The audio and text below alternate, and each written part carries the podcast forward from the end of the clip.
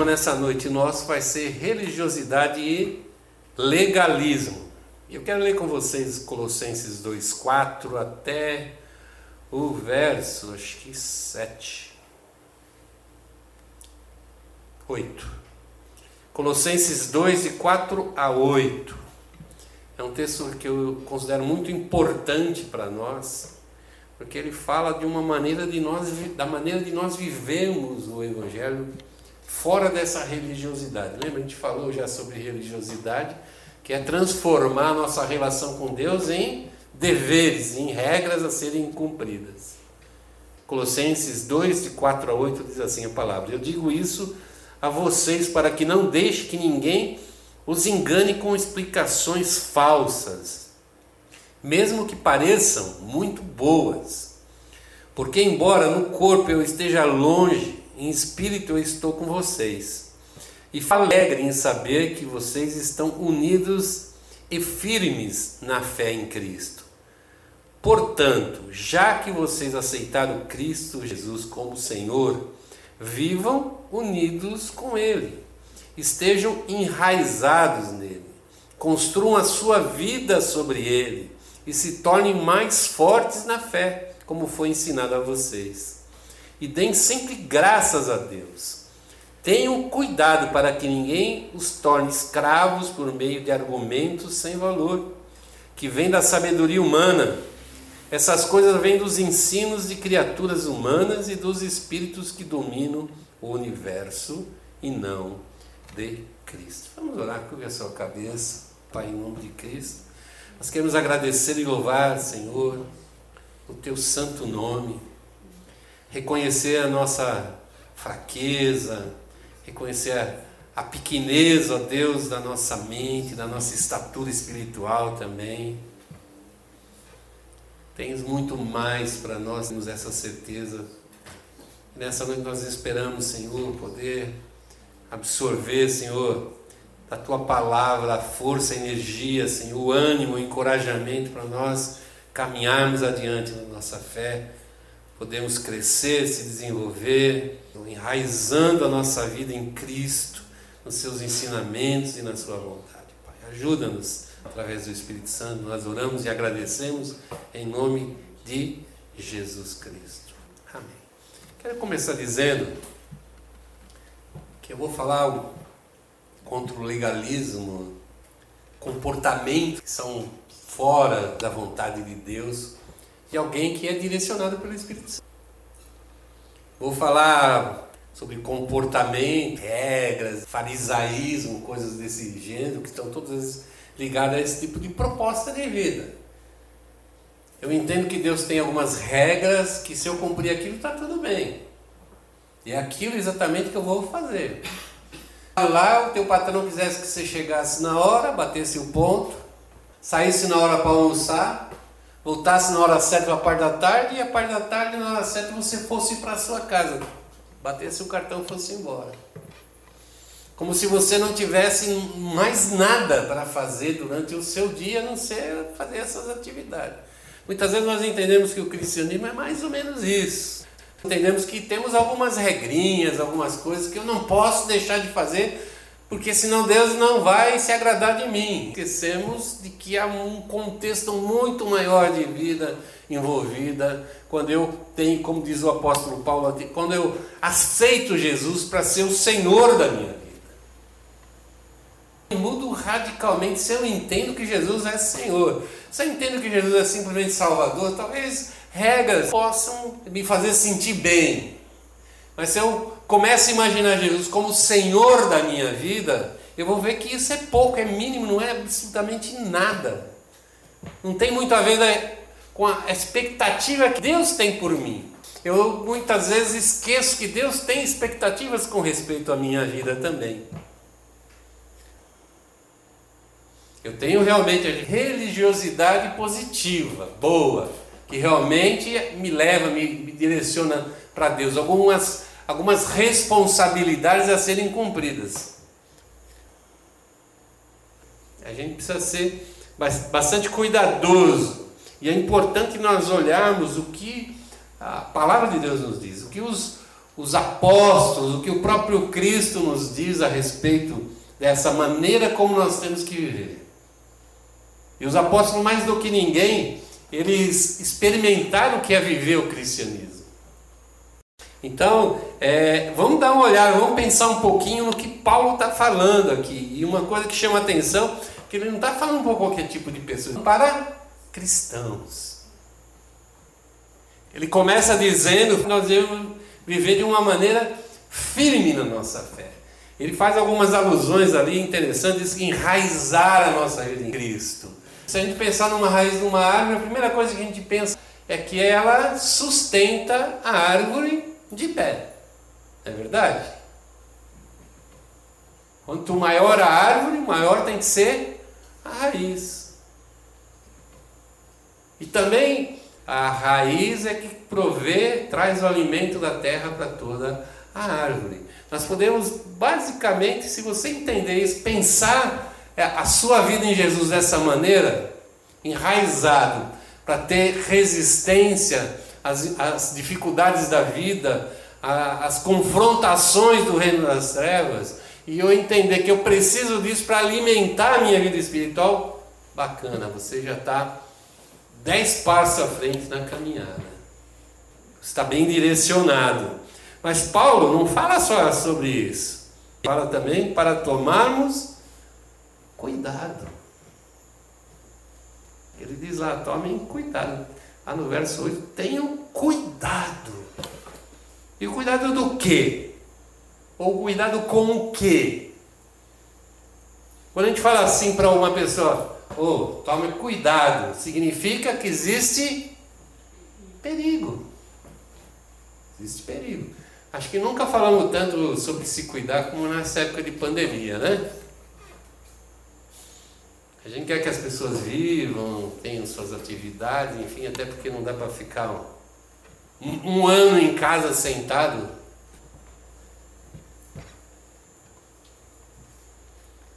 Então a gente não vai ficar, não tem como ficar, lamentavelmente. Mas aí vem a ideia: opa, eu tenho que ter algumas atividades e inevitavelmente preciso fazê-las.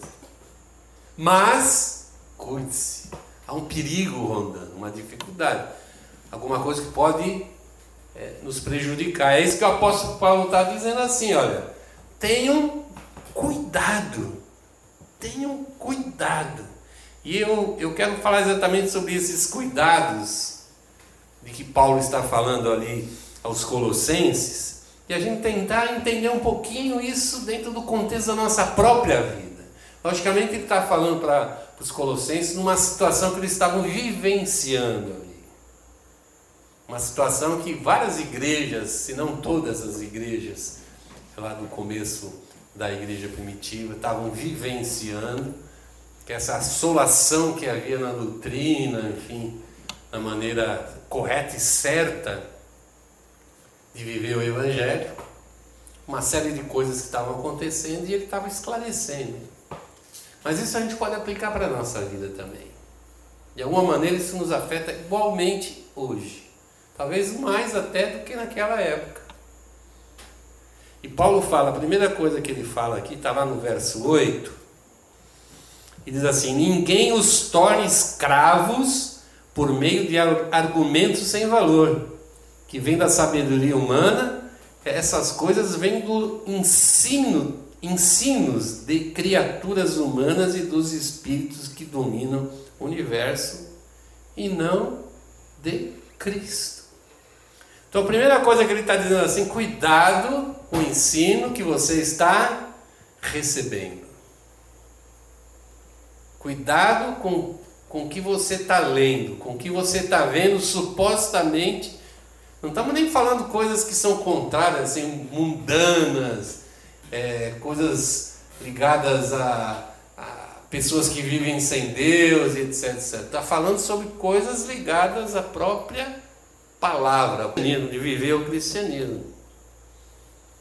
Porque muitas vezes porque nós escutamos a palavra Cristo, Deus ou Espírito Santo, nós achamos que aquilo tem tudo a ver com o que a palavra de Deus nos ensina. Usou o nome de Deus, parece que, opa, é de Deus. Mas o apóstolo Paulo está dizendo exatamente que não, que muitos dos ensinos que já corriam nas igrejas naquela época, e com certeza correm profusão nas igrejas de hoje, são meramente ensinos humanos, as hipóteses, ensinamentos de demônios, espíritos malignos, que usam e abusam muitas vezes o nome de Deus para enganar os incautos, aqueles que não conhecem a palavra de Deus. Onde é que eu encontro o verdadeiro ensino da palavra de Deus? Na palavra de Deus. Por quê? Porque é lá que estão os ensinamentos verdadeiros. É a palavra de Deus, a palavra de Cristo, os ensinos de Cristo e dos seus apóstolos. Que tem que ser a base da nossa vida cristã. Não é que os outros falam. E eu não posso desprezar isso de forma nenhuma. Se eu quero ser um cristão firme. Porque muitas vezes eu penso que eu tenho uma estrutura de ensino que eu, que eu tenho, já estou fortalecido no ensino da palavra, mas quando vem a falsa doutrina, um ensino é, demoníaco fora da, da palavra de Deus, eu caio, eu aceito. Eu já vi coisas tremendas, terríveis. A gente precisa, a gente precisa. A gente precisa confirmar nossa fé, confirmar nossa salvação, confirmar nosso propósito de vida. É assim que a gente vai manter essa estrutura de segurança. 17, 16 e 17, o apóstolo diz assim aos Colossenses: Portanto, que ninguém faça para vocês leis sobre o que devem comer ou beber, ou sobre os dias santos, festa, a, a festa da lua nova e o sábado, tudo isso é apenas uma sombra daquilo que virá. A realidade é, é Cristo. Muita gente se pega nessas coisas, acha que ser cristão é isso, guardar essas leis. Se isso valia lá para o Velho Testamento, diz o apóstolo Paulo aqui, isso era apenas uma sombra daquilo que, que viria. Por quê? Ele, ele completa dizendo assim: a realidade é Cristo. Em Cristo, todas essas coisas não fazem mais nenhum tipo de sentido. Isso, de alguma forma, ou apontava para Cristo ou ajudava as pessoas a viverem a sua fé e caminhar em direção a Cristo. Mas à medida, a hora que Cristo veio ao mundo, tudo isso cessou, começou uma nova, um novo relacionamento de Deus com os homens, uma nova aliança ou um novo testamento, como a, a divisão bíblica até já nos esclarece, um novo testamento. E muitas vezes eu fico fiado com a minha vida nessas leis, lá, essas coisas lá do Antigo Testamento, e acho que isso que vai me salvar, isso que vai garantir a minha vida lá na eternidade. Mas a palavra é muito clara, diz que quem vai garantir isso é Jesus Cristo. E Paulo diz porque a realidade é é Cristo. Paulo diz aos Gálatas: Olha, por que, que vocês estão andando para trás? Vocês estavam indo tão bem, tinham aceitado a Cristo, estavam sendo movidos pelo Espírito de Deus, estavam é, experimentando a unção divina, a coisa mais importante que aconteceu depois da cruz, que foi a descida do Espírito Santo sobre a igreja, sobre as nossas vidas. E agora deixaram de olhar para Cristo, para a obra dele, para o Espírito de Deus e voltaram as costas para tudo isso e foram lá tentar fazer uma coisa que a própria palavra diz que é impossível. O homem, ele mesmo se justificar diante de Deus. Quem vive debaixo da lei está buscando a sua justificação própria, sua autojustificação. Eu sou capaz de agradar a Deus, a gente não é, gente. Ninguém aqui é capaz de agradar a Deus. A Bíblia narra muito claramente que o único que conseguiu fazer isso se chama Jesus Cristo. Por isso ele pôde ir para aquela cruz, por isso ele pôde pagar o preço dos meus pecados, por isso ele ressuscitou, por isso ele está lá na glória, e por isso ele está preparando um lugar para mim, para você, para todos que creem nessa verdade e querem receber dele essa graça. Salvação é graça de Deus.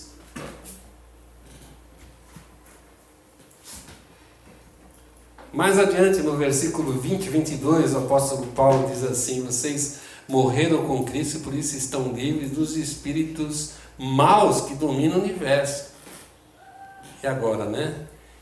Então, por que é que vocês estão vivendo como se fossem deste mundo?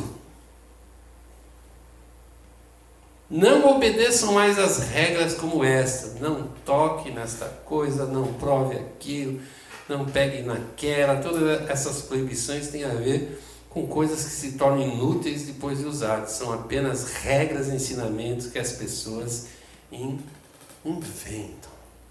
Obedeçam, não obedeçam mais regras como essa. Controle de pessoas. A preocupação de Paulo é que eles fossem novamente escravizados, agora não pelo pecado, mas pelas doutrinas. Você já reparou que as pessoas ligam normalmente santidade a sofrimento? A privação, a dor. Já reparou? Parece que Deus tem um prazo desgraça na nossa tristeza, no nosso sofrimento. Não sei se é porque quando a gente está sofrendo a gente fica mais aberto a Deus e a gente acaba interpretando dessa maneira e dessa forma. Quando, quanto pior, melhor. Então as pessoas acham que se elas tiverem uma, uma vida bem ascética, bem, bem assim, longe de qualquer coisa que traga qualquer tipo de alegria ou de satisfação, prazer na nossa vida, parece que é isso que Deus deseja, é isso que Deus quer. Então começa a inventar coisas, não é? Coisas. E mais coisas. Não faça isso, não faça aquilo. Não, não serve para nada, absolutamente nada. No verso 18, o apóstolo Paulo diz assim: Não deixe que ninguém os humilhe, afirmando que é melhor do que vocês, porque diz ter visões, insiste numa falsa humildade e na adoração de anjos essas pessoas não têm nenhum motivo para estarem cheias de si, pois estão pensando como qualquer outra criatura humana pensa. Não tem nada de Deus. Criam experiências, visões, sonhos. Tem um, um, um, um entendimento próprio, que é uma revelação divina, que só eu tenho da, de algumas coisas que Deus está fazendo, Deus está falando. Hum. que o apóstolo Paulo diz aqui, eles estão pensando como qualquer outra pessoa pensa, não tem nada de Deus nessas, entre aspas, né? Supervisões, experiências. Então, essas visões, essas experiências têm mais autoridade na minha vida do que a própria palavra de Deus, do que a própria igreja, muitas vezes. No versículo 23, falando sobre regras, o apóstolo Paulo fala assim, ó, essas regras parecem ser sábias ao exigir adoração forçada de anjos e papai, vai falar várias coisas aqui. Mas ele termina assim, mas tudo isso não tem nenhum valores que levam à imoralidade. Regras não nos impedem de pensar imoralmente. Eu desejar pecado mas o Espírito Santo pode nos ajudar e muito nisso. A vencermos as nossas dificuldades, as nossas tentações. Mas Paulo não fala só dos problemas. Que eu tenho que evitar, como ele diz lá, os falsos ensinos, é, não me apegar na lei lá no Velho Testamento, a não, não viver baseado em visões e não obedecer regrinhas que, as, que são impostas por pessoas sobre a nossa vida, que eles dizem que são mais espirituais que a gente. Mas Paulo mostra no capítulo 3, versículo 1 a 4, como o cristão deve viver. Diz assim: Vocês ressuscitaram com Cristo, portanto, ponham o seu interesse nas coisas que são do céu onde Cristo está sentado ao lado direito de Deus. Pense nas coisas lá do alto e não nas que são aqui da terra, porque vocês já morreram e a vida de vocês está escondida com Cristo, que está unido com, com Deus. Cristo é a verdadeira vida de vocês. Quando ele aparecer, vocês aparecerão com ele e tomarão parte da sua glória. A primeira coisa que Paulo está dizendo aqui para nós é para abandonar todo esse regramento, esse legalismo, que é essa posição é, doutrinária que enfatiza um sistema de regulamentos, regras e eu fazer alguma coisa para alcançar salvação e também crescimento espiritual. Então, o que, que ele está nos dizendo aqui, como diz lá? Ponham o interesse nas coisas do céu, pense nas coisas que são lá do céu. Esse tem que ser o foco da minha vida. O meu foco de vida tem que ser celestiais, é isso que Paulo está dizendo. Tem que ser as prioridades da minha vida. Eu tenho que rever sempre essas prioridades porque nós só podemos agradar a Deus nos submetendo às prioridades divinas e servindo a, a Cristo. Não tem outra maneira de eu agradar a Deus. Eu quero finalizar dizendo que nós somos salvos pela graça e não por aquilo que nós fazemos ou deixamos de fazer. Muita gente pensa que é o que você faz que vai te tornar agradável a Deus. Eu quero dizer para você que é o que você é que faz Deus se agradar de você. O fariseu foi tremendamente criticado por Jesus Cristo, foi afrontado por Jesus Cristo. Justamente porque tentavam agradar a Deus fazendo algumas coisas que não representavam absolutamente nada do que tinha lá no interior deles. E ele aponta, diz aqui, eles fazem isso para agradar a si mesmo, para agradar as outras pessoas, para serem reconhecidas, para as pessoas exaltarem a religiosidade. Isso não é postura de cristão. O legalismo adoece a nossa. Ele adoece, ele, ele, ele, ele nos aprisiona, ele dificulta a nossa caminhada de fé, o nosso crescimento pode até causar morte, porque ele, ele valoriza mais a forma como nós vivemos do que a essência da vida, aquilo que de fato é importante. Paulo nos chama, quando ele escreve aos Colossenses, nos chama a viver a essência. A essência. Vamos ficar de pé. Vamos orar.